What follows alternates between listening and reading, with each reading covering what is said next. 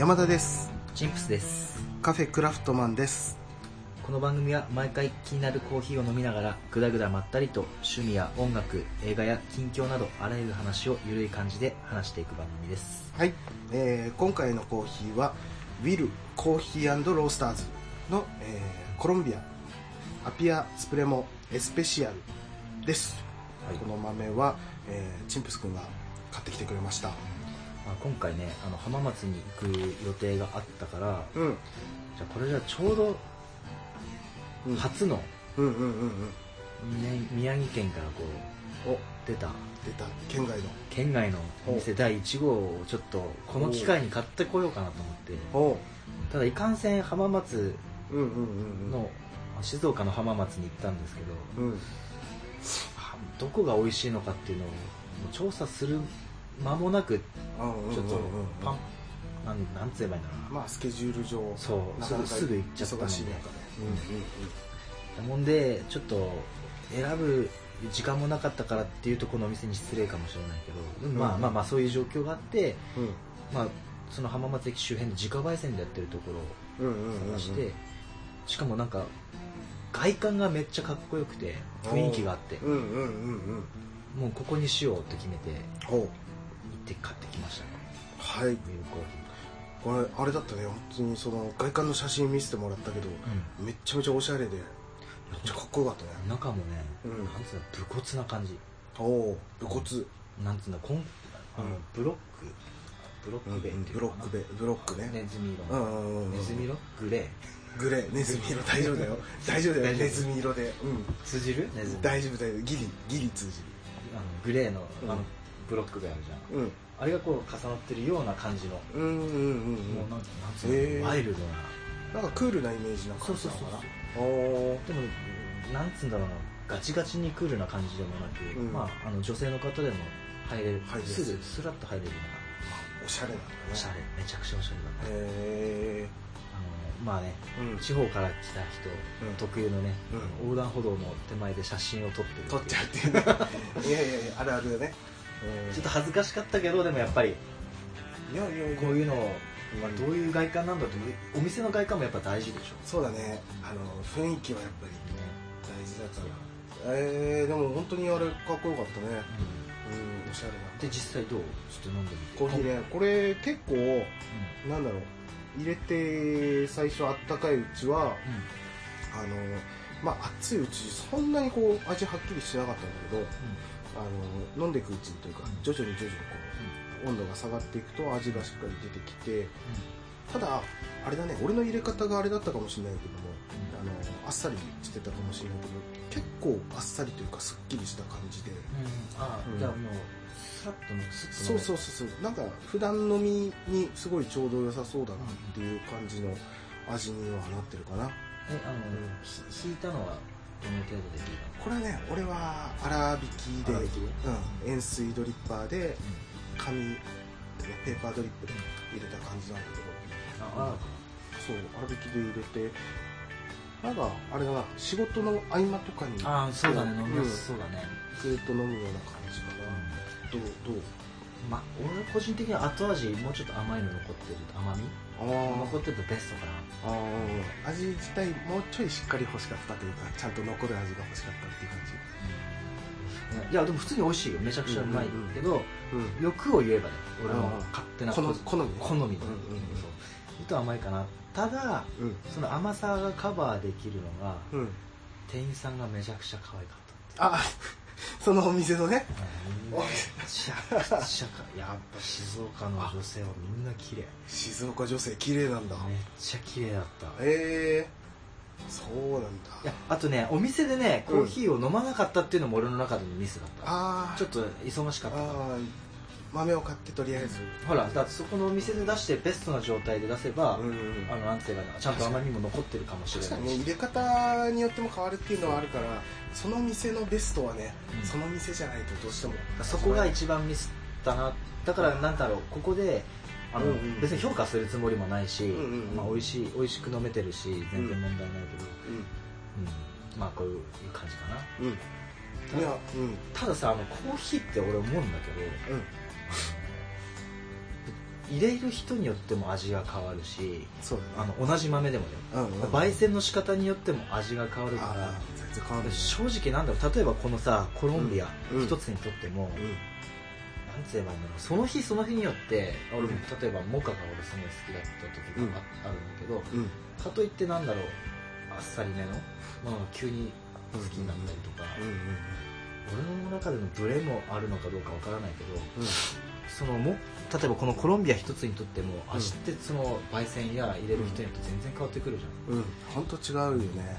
だからなんなんて言えば何が好きとかっていうのがまだ正直俺の中では、まあみ見出せてない。銘柄というかその自分は、えーエチオピアが好きだとか、うん。ブラジルが好きだっていうふうにはっきりとなんか分けるっていうのはなかなか難しくなってくるよね、難しい、うん。豆だから多分本当に上級者って言ったらいいのかな？あのもうもう、ね、コーヒーをうん入れるかなりの上級者になってくると、うん。その産地によって深入りだろうが浅入りだろうがこの豆の特徴が好きっていうのはもしかしたらあるかもしれない。やっぱりあると思う。んだけどそこまではさすがに分かんないからね俺らもね。まあ俺らアドバンスドコーヒーマイスターじゃない。全然そういう そういうなんかね高いところにいる人とは全然違う。一般一般でコーヒーが好きっていうぐらいだからでもそこまで行きたいよね、本当もうねソムリエになりたい。でもここのビルコーヒーさんも、うん。あコーヒーマイスターの方があ入れてる。いてああの焙煎も一緒になんか携わってるってなんか書いてあうんった、うんあじゃあしっかりやってる人が、えーやってるお店というか。えー、そっか。コロンビアもね本当に俺も他の店で買ったコロンビアとか全然違う感じだけどそれはそれで好きだし、うん。こっちもこっちでいいなと思うし、まあコロンビアのね、うん。あの大体の味っていうのがあれかな香りはあの、うん。なんていうの後味が本来うん。すっきりして甘みが残るような品種、だって俺は聞いたのね。ほう。本来は、だからもうちょっと甘みが、口の中に出てるといいよかったかなと。うーん。そうかそうか。もともとその後味の甘みを強くこう出してる豆でいつも飲んでるので、うんうんうん。あそうかいつもとのそう。ねさらに比べた感じっていうのも出てくるただそれだけ。ただ、まあ、そうかそうか。ここのお店ででなんだろう飲んでないからなんとも言えなかったうん、うん、まあねそこのねベストの状態を一回まあ今度また行った時に、そうだね。うん、あのレビューをね聞かせてもらえればそのお店。レビューできるほどのあれじゃないけどね俺は、まあ雰囲気も含めかそのお店の。そうだね。ただ女性まあのレビューは そこは。星5つあもうすぐそれはレビュー出たんだね。出た。あの店入った瞬間に。入 いらっしゃいませってこう振り向いた瞬間にあはいもう星5つ。あもうあれだ。女性の可愛さミシュランで言ったらもう三つ星だ、マジ可愛かったから。あそうなんだ。それはちょっと見てそれも写真撮ってきてくれればよかったのにな。あーまあ相方いたからねさすがに。まあまあまあ。いやいや。で、えっと、浜松っていうことでねあのお土産にあ。うなぎパイ買ってきてもらって。合うでしょコーヒーと。合う。やっぱお茶お茶受けのお菓子としてはもう最高だね。あのーこのさ、あのーパイうなぎパイって多分有名だからみんなある程度こういうもの多分知ってると思う。分かると思うんですけどあのまあ一般的にホームパイってさお菓子あるじゃない？あのスーパーとかで売ってる、うん。あれに近いようななんていうの形ではあるじゃない、うん。形というか、食感もそうだ。そうそうそうそう。まあ多分これ、まあ、パイなんだろうねそれはね、あそうだね。パイっていうくくりだそうから。そうこれでも比べた時にこれちょっとホームパイには申し訳ないんだけど、あのちょっと差が出るねうまいこっちの方が。うん。あの食感とか。多分厚みの多少の違いもあると思うんだけど、ホームパイの方がもうちょい厚みがあるような感じがするの、うんあるあるある。ね。でそれが厚くないことによってあのうなぎパイの方がね、うん。なんかサクサク感っていうかパリパリ感がすごいあって多分あれじゃない？厚あの本体は厚みがあるけどちょっとしっとり、うん。しっとりってそんなしっとりレベルじゃないけれども、多少ね。比べるとしたら。うん。そうそう。なんかなんかねサクサク感とねで甘みが結局ホームパイよりもこの薄いことによって一口で食べた時の甘みがすっごいちょうどいい。甘すぎず。まあ夜のお菓子。夜のお菓子って書いてあるからね。これどういうところで夜のお菓子なんだろうね。やっぱあれじゃない？これ食ってからじゃない？ああもうその前にはこれを食べるそう。精力をつけて。つくの？これ。かりません。えまたあ裏に書いてあるよ。日本茶にもコーヒー紅茶にも合うって書いてある。あマジ？うん。すごい。あ本当だ。あ夜の調味料って書いてあるね。何？え？これ読んじゃっていいかな？これ。うなぎパイはっていうところ、うんうん。バターを豊富に入れたパイにうなぎの粉。夜の調味料ガーリックを配合しって俺初めて。ガーリック入ってんだ入ってんだね。あそれで夜のお菓子なのね。えガーリックって夜の調味料なの？ほら頑張れよ。そうそういうことか。頑張れよおあ前。そういうこと？で、えー、と日本茶にもコーヒー紅茶にも合いあなたの暮らしに微笑みのひとときを、えー与えるお菓子です。ね。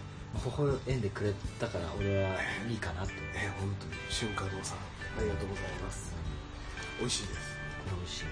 うん。でねあのちょっとねそうこの回で言ってないかもしれないけど思いっきり鼻と喉やられてるから 声おかしくなってるかもしれないけど。ゲージがね飴はい。飴玉で。そうそうそう。あのもうね飴チャンネル。録音するときに飴の袋を開けるのガサガサするのがうるさいかなと思ったからもうテーブルの上に飴をもう3つね最初置いて開けた状態で置いて途中途中で舐めていこうと思うんだけどもうすでにこもう1個口の中入ってます、ライフゲージもう一個そう。コーヒー飲み終わった後に一応ね入れて。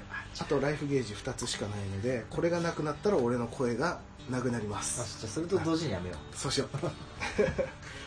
はい、ううん。で今回はうん。えっ、とあれだね、えーアクセサリーとかあレザそう。うんうん。ーの、えー製品の、えーなんだ扱い方あそうだね。とか、うん。そういうのを話していけたらいいかなと思って。まあ扱い方、まあ俺の場合だとうんレザーメンテナンスとかそういう話になっちゃう、うんうんうん。扱い方うんうん。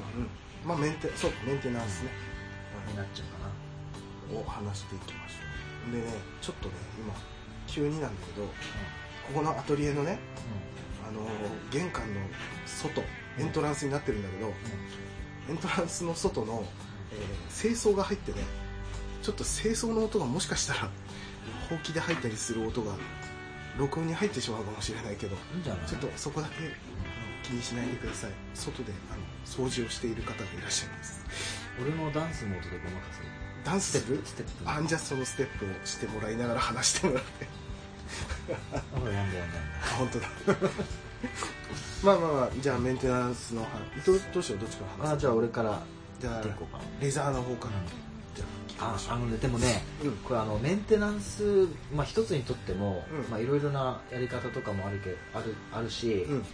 あの話してしまうとめちゃくちゃ長くなるから。あーまあそうだね。詳しくね、深いところまで行っちゃうと。そう、まあ、それはそれでまた別ねあの、専門的に一個一個こううんうんうん。広がっていくのを防ぐためにまず今回は最初にこういうメンテナンスの第一歩としてうん。話していこうかなと日常でこうちょっとできるようなうんそう。まずうん基本的なベーシックなものとしてなんだけどまあ基本的にうん。あのレザーってよく一般的にはさうん。あの一生ものって言われるそうだね。じゃん、うん。一生そうだね。まあ本当そうなの。でも一生ものじゃないよっていう部分もあるっていうのはなんでかっていうとうん。革っていうのは、まあ、あのかっこいい言い方で言うと生き物なわけうんうんうんうんうんうんで、なんて言えばいいんだろうな、まあもともとがねうん。動物の皮っていうのもあるしね。う。ん。そう。だし、まあ、革って呼吸してるようなもんなんだよ。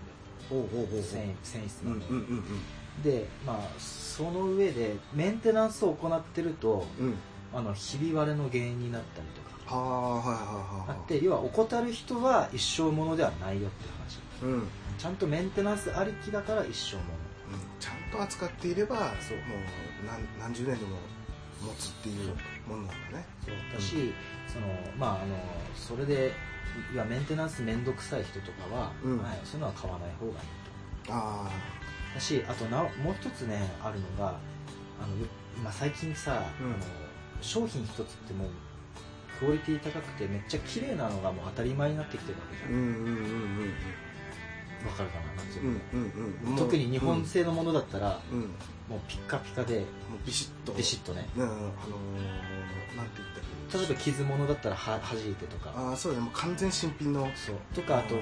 は例えばうん。アウトレットに行ったりとかっていう。のただこのレザーに関してはちょっと疑問なのがもともとどう生きたものをうん。うんあの例えば飯お肉を食べた副産物として皮があるうんうんうんわけでそれを、うん。なんつうか使って物を例えば財布ができたりバッグができたりするもんであって生き物がじゃあそんな傷け怪我もせずにうん。来れるんですかって話なわけうんうんうんよくあるのが虫刺されうん。うんの跡とかが、まあ、残ってるのがなるべく俺も作るときは避けるけれども、うんうんまあ、どうしてもちょっと傷があるものうんうんに対して、うん。やっぱ最近のそのなんつえばいいんだろうなまあ一般方向性的な？うん、一般的な感覚で傷物イコールダメなものっていうふう。な。そうそそれレザーに関しては、まあ、他にもあると思うけれども、うん。レザーに関してはいやそれも一つの形なんだよっていうのを、まあ、ちょっっと念頭に置いてもらえると、とまあもっとレザーの楽しみっていうのかな、まあ、それこそ、うん。その例えばちょっとなんつえばいいんだろう。軽いシワがあったりとか、うんうんうん。もうそれがもうその一点物にそうだよね。なわけだよね。そうだよね。もう世界に一つのものになるわけだからね。な,、うん。なおさらあの生きてたものっていうのが余計象徴できるわけだよリアルに感じられるというか。うん。だからあのなんつうの完璧な、もううん。ピッカピカなものを求める人がいるんだったらもうプラスチック製品のものを買ってくださいって話。うんもうそうか。もうちょっときついこと言うとね。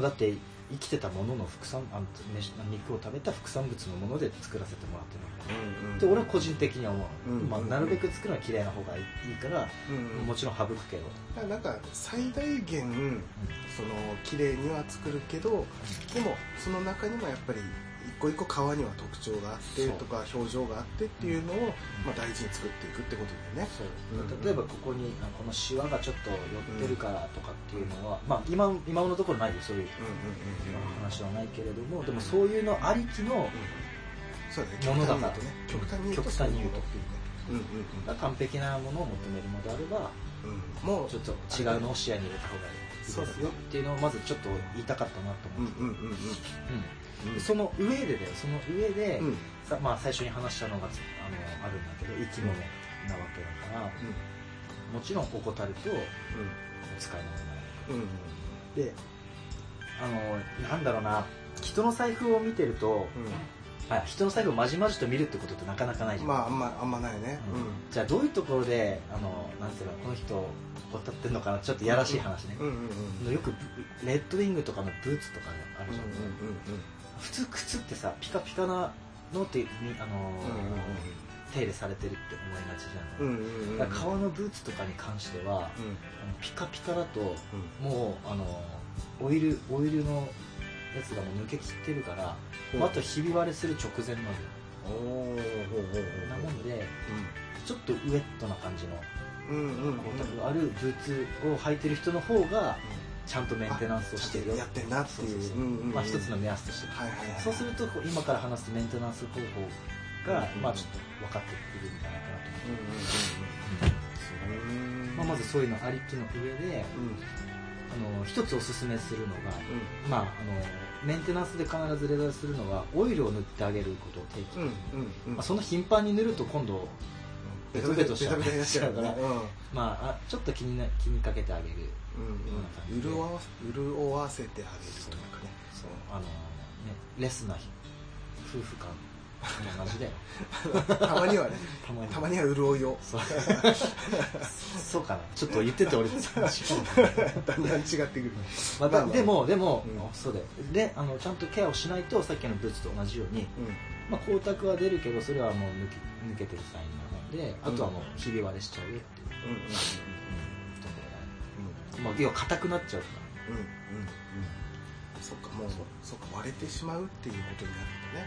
ひりひりはね、うんうん、頼んで一つおすすめするのがこれもすぐどこにでも売ってて、うん、手につきやすくてこれも常に使ってるのが、うん、ラナパーっていう。ラナパー。うん、うん、なんで？それはオイオイル。オイル。うんうん。まあ例えばブーツとかだったらミンクオイルでも十分なんだけど、まあ、あのボンパンのなんか7%っていうのが、まあ、まず一つメンテナンス要素として、うんうん、これ1個あればあの、まあ、抜いておけば、うん、十分。それはなんか固形の固形のちょっとねクリーム？っい硬めの硬めの？もの、うん、でもう一つちょっと柔らかめのものだと、まあ、これこれ俺の個人的なあれだから、うんうん、まあ、その人によって嫌ってなるかもしれないからね、うんうんうん、あの勝手に俺がいいなと思って言ってるものだからちょっとこれはね、まあ、そこを念頭に置いて聞いてほしいけれども、もう一つはあのコロニール、コロニル。コロニールのシュプリームクリームっていうの。これはちょっと柔らかいからね。うん。さっきのラナパに比それも同じようなべて用途としては。まあ、使い方は一緒。もううん。まずブラッシングして、あの細かいチリとかホコリとか、うん。うん。うんまあ、例えば財布のさうん。マチとかあるじゃんね。あのマチっていうのはえっと開いた時にパカってこううん。えっと。広げを良くするやつ。うん。あのーえー説明難しいねこれね マジうん。はいあそこね。わかるよ。えっと小銭入れとかのパカッと開けた時のビラビラ。ゆ横のうん。えっと あれだあれだ。ビラビラビラビラはそうだね。今今ねいやビラビラって言われてそうだって思っちゃったんだけど。あれだえっとカッパの手のあ指と指の間の膜みたいな。そうそうそうそうそうそううまいのビラビラね。ビラビラ。うん。そうそうそう、はいはいあそこね。そこ。あそこねとかって。そことかも、うん。まあまあほこりがたまりやすいところうんうんうんうんブラッシングして、うん。確かにあそこほこりたまるね。であの、うん。から俺は空拭き、まあ、そうもう一回して、うんうんうんあとあのごいっぱいつけちゃうとうん。あのほらそれこそビラビラ折り曲がったところとかにたま、うんまあ後でブラッシングするけどたまりがちになるから、後のケアが難しくなってくるから、まあ、うん。ある程度。うん。ある程度薄くなんか優しく塗ってあげて、うん。でまたあのブラッシンうんグして、あの余分なオイルを取ってあげて、ブラシで取るそう。であとはあの乾燥させうんうん。て置いとく。1日ぐらい半日から1日ぐらい、置けばまずその基本的なメンテナンスとしてはそれで終了まずオイルが入って潤ってる状態。まあ綺麗な状態にブラッシングして。でその時に、うん。例えば細かいのとかうん。細かいところとかだと例えばあの靴のブラシだと大きいじゃん、うん。その時歯ブラシ用のうまげのやつとか。ああちっちゃめの。そう。あれあれ結構俺個人的には好きでうん。やりやすくて使ってる。柔ら柔らかいしね同じのやつ。ねうんうんうんうん。本当は塗り塗りすぎだけは注意して。って感じかうんな。メンテナンスあれ？ゲージまた一個。えっと一つ。もう残り。飴飴が一つまた口に入りました。一気アップしなくていい。したいけどね。ちょっとまだとりあえずとりあえず。もうまだもう一つ残ってるから。大丈夫。頑張って。る大丈夫。まあ、ちょうど 今本当にね飴がなくなった瞬間に咳き込んでしまったの。でこんなにも連動してるそれだけゲージがあなななんでなかっオッケーまあまあタイミングも良かった。あ大丈夫。うん、まあ塗ってあと置いておくってそれをあの、うん。まあ、定期的にやっていくとーうん長持ち。であのポケットとかケツにね入れてやると自分の形になって、まあ、最初は硬いからあれかもしれないけど、うん、うん、あれ本当に変わって形変わるよね。そうだしポケット入れて自分の手に馴染むぐらい柔らかくうんうん。なったりとかもするし、すで今度は、うん。まあ、ここでまた例えばあの水濡れとかシミになったりとかってうんうんいううん。話になってくると、うん。もう永遠とそう。時間を食ってしまうからうん。まず今回は基本的に、この基本のメンテナンス、うん。うん。だからおすすめするのはラナパーラナコロニーコロニとかあとはあの、ちょっとちっちゃく売ってるやつだったら自分でうん。ちょっと買って試してうんうん塗ってみるのもありかもしれない、あ一回。安いのだと、うんうんうんううん。んそっかそっか。ネットとかでも買えるよね、そっかそっか、まあバッグにも使えるしね。ああそっか。ーラナパーも。まあ革製品結構ねいろいろあるからね。そううん。ちなみにブーツとかだと、うん。俺は基本的にはあうん。の例えばレッドウィングだったらレッドウィングの出してるミンコイル。ああはあはあそれ専専用ではないけどまあえあんま変わんないんでしょ成分、うん、一応そのブランドで出しているっていう、うん。ブラシもレッドウィングああで揃えて。そう、へー。メーカーごとにそう。それはもう個人的な自己満だけどうんうんうん。うん。あメンテナンスするのがまた楽しいっていうのがねうんあるよね。あお前う今回ここ染みついちゃっただけがお前よう 頑張ったな。めっちゃ愛着くだよあの。ん本当に生きてるね。うん皮がなんだったら俺のブーツレッドウィングうん。あの買った時ちょっとうんって思ったけど、うんうんうんうん。もう明らかに違う革なんだよ。うん。シワがこっちあの右足のところだけ木天なんだけどうんうんうんうん。外れるなここの部分。あ甲の甲の足足の甲のここの部と分うんがもう思いっきりシワになっててうんうんうん。うんって思ったけどもなそれもなんかね面濃くなってああも見えてきた。うまあ自分のねそうそうなら自分のものだもんねもうそれねまあそんな感じ。育っていく感じね。あそう、ん。そう。本当そううん。育てるうん。のが一番合ってるかもしれない。メンテナンスしてなんつうの寿命を伸ばすっていうよりかは、うん。まあ、一緒に育っていくような感じ。だから今あと財布をバンバン定期的に変える人もちょっとどうなんだろうかなっていう部分は個人的にうん。そういう。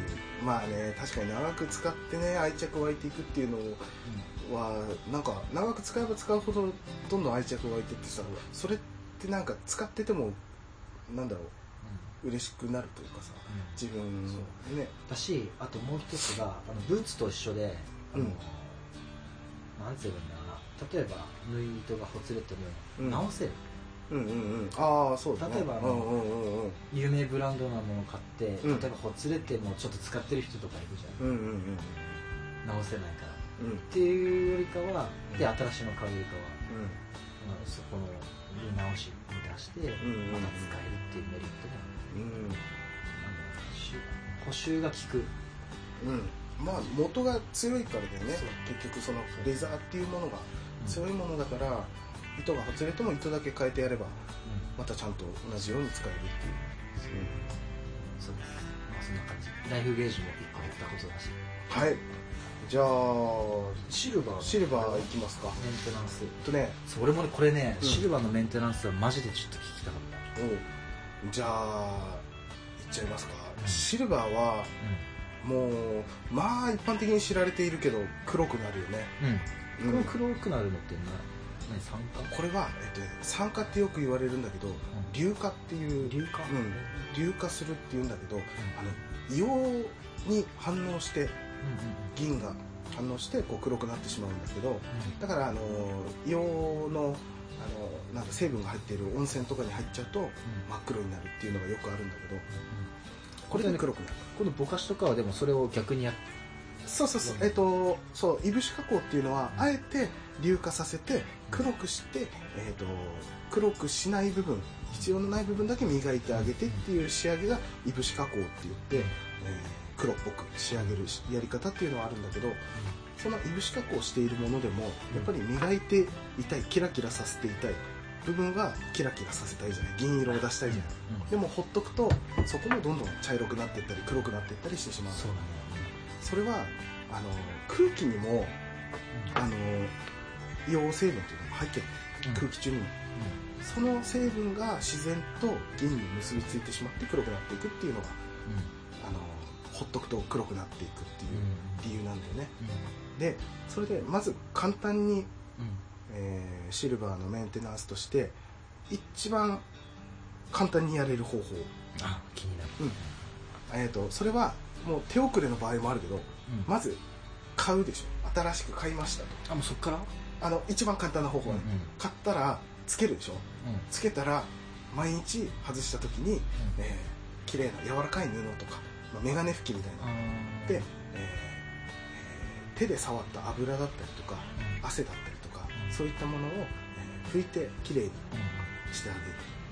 または、まあ、水洗いとかあ水洗いいいんだ。あの、えっと、シルバーはねサビは出ないの。よサビっていうのは基本的なのでだから水に濡らしてもあのサビが出たりとかっていうことは基本的にはないの。よ素材として、あそうだね。汗とかずっと。そうそうそう。そうだねでも、えっと、一応水洗いして油分を取ってあげて拭いて、あとは空気に触れないように、まあ、ジップロックみたいなあの、えーなんだパッチン袋でね、うんうん空気を入れない袋に入れて保存するとかなり長持ちす。るあそうジップロック。そうそうそう空気に触れないっていうのは大事。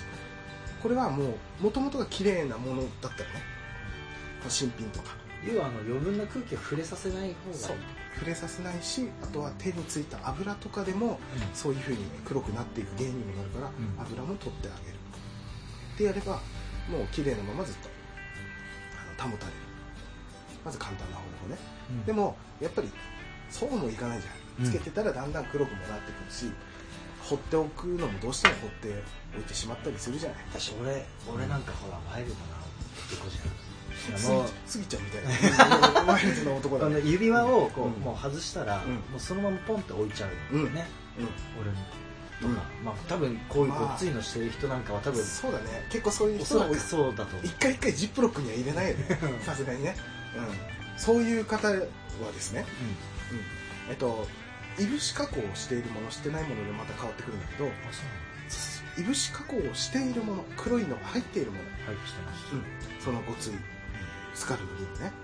そのリングとかはえっとねただ今見るとそんなに黒くなってないのよ、うん。俺から見ると。うん。これもうほぼ毎日とか外出るときつけてるでしょ。うん毎日つけてるこれ。これねシルバーって毎日つけるとうん。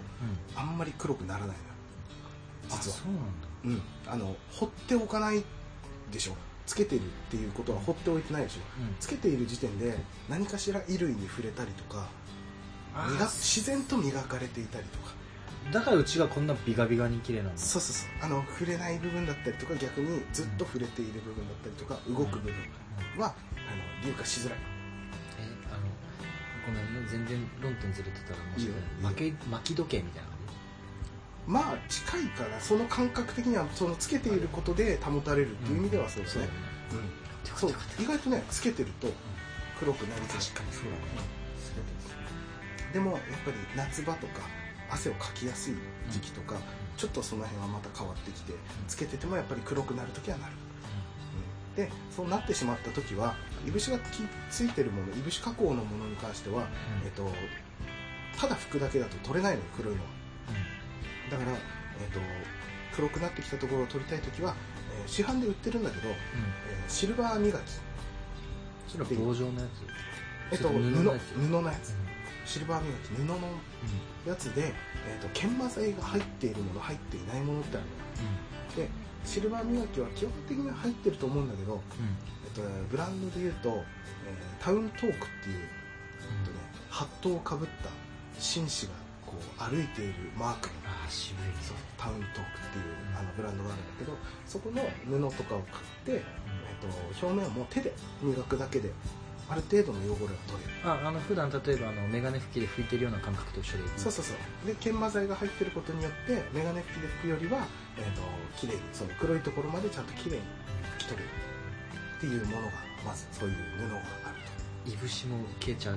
もしややりすぎると。あそうそうそう。細かいところまでいっちゃうといぶしが入っているところまで力を入れて磨いちゃうといぶしも取れてしまう。んですね研磨剤が入ってる。なるほだからその辺の具合っていうのはちょっと自分なりにど力加減とかあの試してみてもらわないとちょっと分かんないと思うけど。うん、うん、でも表面ぶつかるところだけをこう指で磨いてあげれば、うん。その単純にそのいぶしが入ってるところはぶつからない部分磨かれない部分になってくるから、うん。多分普通にただ磨くだけでもうん。綺麗になると、うん。まずいぶしが入っているもの。うん。表面を軽く簡単に磨く方法、うん。でもこれがずーっとほっとくとうん。真っ黒になったりする。んだしかもなんかなんて言えばいいんだろう。いぶしとまた違う黒さそうそう変な黒さになっていく。茶色っぽい黒さというかで匂いもしてくる。臭くなってくる。うん、ほっとくとね。でそういう風になったものを布で磨いてある程度は綺麗になるんだけどやっぱり布でも取れないぐらいがっちり黒くなる時があるのよ。これに関してはなかなか家で自宅でやるのは難しくなってくるから、これはもうあのお店に、うん、あの店に任せれば機械でバーッと磨いてくれるから、うん。そんな高くもなく、うん、何千円くらい1000円2000円ぐらいでやってくれるところもあるから、それはもうプロに任せた方が手っ取り早い。で下手にあのネットの情報とかでこうすると綺麗になるみたいのがあんのよやり方って、まあまあ多分何でもそうだよね。そうそうそのやり方って合ってるものもあればちょっとずれてるものとかもあって本当はいぶしが入っているものにやっちゃいけないやつをいぶしでもやっていいかのように書かれていたりとかするからでそれでいぶし品をそのやり方でやってしまうといぶしが取れてしまったりとかいぶしの色が変になったりするからこれはネットでこのやり方がいいみたいなやり方のはあの鵜呑みにはしない方がいい。一回調べてみた方がいい。正しいのもあれば間違ってるのもある失敗してね学ぶこと。まあそれも一つだよね。でもうん。なるべくねそういうのは避けたいね。そう。あのーちゃんと知ると絶対ああこれはやんなくてよかったってなることある。まずあといぶしがないものに関してはいぶしなしのものもただ布で磨くのでもいいんだけどあのーその磨けない部分が黒くなってしまうといぶしみたいになってしまう。いぶし加ナチュ工みたいな。ラルイブシそうそうなっちゃう。でもいぶしと違ってちゃんとした黒じゃないからうん。かっこ悪い。のまたは綺麗に使いたいっていう人は、えー、とまたこのタウントークっていうブランドのえー液体シルバースパークルっていう液体があってその液体にポチャンとつけるだけで綺麗になるっていう魔法の液体みたいのがある超便利じそう。だからチェーンとかさチェーンもそうだね。細かいところなんか磨けないじゃない。あれはもうそういう液体シルバースパークルっていうのにシルバー製品をねそこにポチャンとつけるだけで全部黒かったのが真っ白に戻るとでえそれいぶしのやつポチャンって入れたらもうビッカビカになっちゃう。えっとね中途半端にいぶしが取れる。じゃあ気をつけないとねいぶしの。いぶし品は使っちゃいけない。あとメッキ品も使っちゃいけない。あそうなのうん、メッキ品も液体には入れちゃいけない。あの鈍くなったり色が鈍くなったり変な感じになっちゃう。完全にあの何もないそう。えっ、と純粋な。分かりやすく言うとティファニーとかうん。のシルバー製品とかは、えー、とメッキがかかっていないいないものであればそれに入れれば綺麗になるただこれも注意点があって液体に入れて、えっと、説明書に何秒間以上は入れないでくださいとか、えっと、何分間以上は入れないでください。これブランドによっても変わってくるんだけど、うん。その説明書は確実にちゃんと読んでほしい。これによって一気にダメになっちゃったりするかあじゃあ普段説明書なんか読まない俺なんかは特に読んだ方がいい。ら危ない本当やばい。あの一気に使い物にならなくなる。かうんえ使い物にならなくなってどうどうすっごいチェーンが切れやすくなったりとか。あそうなんだ。しちゃう、うん、あの結局その汚れを取るっていうのは化学反応でこう綺麗にするからその化学反応っていうことは液体の中の成分と銀が何かしら反応を起こしてるわけじゃん。っていうことはそれをずっと長時間つけてるとその反応が起きすぎてしまうってことなんだねそうするとチェーン一個一個がこう溶接されていた場所があの切れてしまう安くなるというか脆くなってしまうっていう原因にもなるからこれは確実に説明書を読んでもらい。たい、その時間に関しては確あ実ってことはその濃度が違う。のだと思う多分。あるってこと。うん、そのハガティっていうブランドもあればタウントークっていうブランドもあったりいろいろあるんだけどその山田君のおすすめは。俺は、えっとタウントークってやつで結構綺麗になった、あの経験上ね。ハガティも綺麗にはなるけど俺はタウントークの方がいいかな、でちゃんとそれにつけてえ取り出したらすぐに水洗い、うん。あの結局その液体から閉じ取り出したままだと液体がついてる状態だとやっぱり反応がそのままそうん、起こってしまうから水洗い。きっちり。で、えー、と専用の磨きの布。で軽く磨いてあげるとキラッと。あそうなんだ。で保存するときはジップロックみたいなものに入れると。空気に触れないそれだけでタッパーでもいいと思うよ。いいうん。基本的に空気が入らない。なんだジップロックはたまにさこうあのペナペナじゃん。うんうんうんうん。あそれいいのか。そっか。タッパーでもがっちり密閉されるからそうそう空気さえ入らないようにすれば長持ちはする。でも少なからずやっぱ空気は入っちゃうからあのかなりの時間置いてしまうとまた黒くはなってしまうんだけどその度にまた拭いてあげたりとかその液体つけてあげたりそうシルバーに関してはそんな感じかな。あとはゴールドプラチナってまたいろいろあるんだけどかなりそこはまたそうだよね。どんどんどんどんまたそれも広がっていっちゃうからとりあえずシルバーとしてはそういうメンテナンス法かながあるまずは、えー磨き布で磨き布で磨くのと、えー液体につけて、えー洗浄する。洗浄というかきれいにするっていうやり方。だよね。シルバーつけてるとあこいつちゃんとメンテナンスしてるのかどうかわかる。あのー本当に。あのー難しいとこだなでもな。それが味って言われてしまうとあれだけど。あそうだね。そう。あのー逆に汚れてるのがかっこいいみたいなのもシルバーの良さだったりするけど、俺それで逃げちゃうかも。うん、いやでもそれはそれでかっこいいんだよね。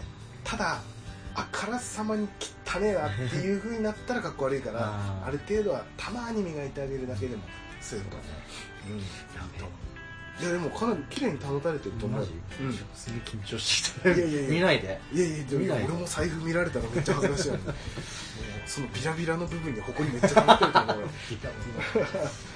いや今度からビラビラっていうあそこの街ビラ。ね街はビラビラっていうふうにねまずそういう感じでねあのちょっとメンテナンスするだけで本当に長持ちするからね、いや物って何でもそうだと思う本当に。うん愛情だよね。結局はそれに対する愛情があれば長持ちするっていう。文献もそうですよ同じメンテナンスをしてない人はししてあげなきゃ気持ちを入れれば何でも長持ちは。一番愛着だよね。愛着を持つこと。そう。が所詮物って言われる前だけど。いやいやいやいや。持ってるよちゃんと。その、うん愛着持って接するだけでそのものにも特別感が本当にどんどんどんどん特別感が出てくるしね、使っているっていうのも楽しくなってくるし、うん、大事なことですメンテナンスは。まあこあの物もそうだしうん。うん自分もうん。他の人にもちゃんとメンテナンスをねそうしてあげようと思った回です。回でした。真面目に話したね今回ね。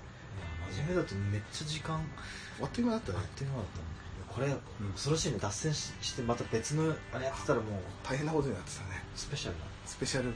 そう前前編後編に分かれるかもしれない。まあまあまあそんな感じで、ん。今回はメンテナンスのうん。話でした。いやー勉強になって本当よかったわ。うん、皆さんもなんか、えーこんこんなやり方でいいんですかとかでもいいし質問とかそそう,、そう俺ら答えられることであればうん。答えていきたいと思うからその辺も、えー、ツイッターとか、えーメールでもいいので、ご意見ご感想いただければと思います。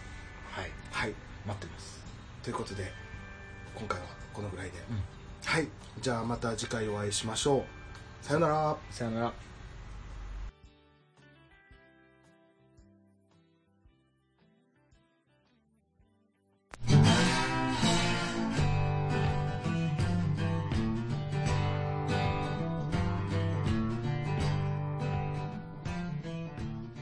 仕事お疲れ様です。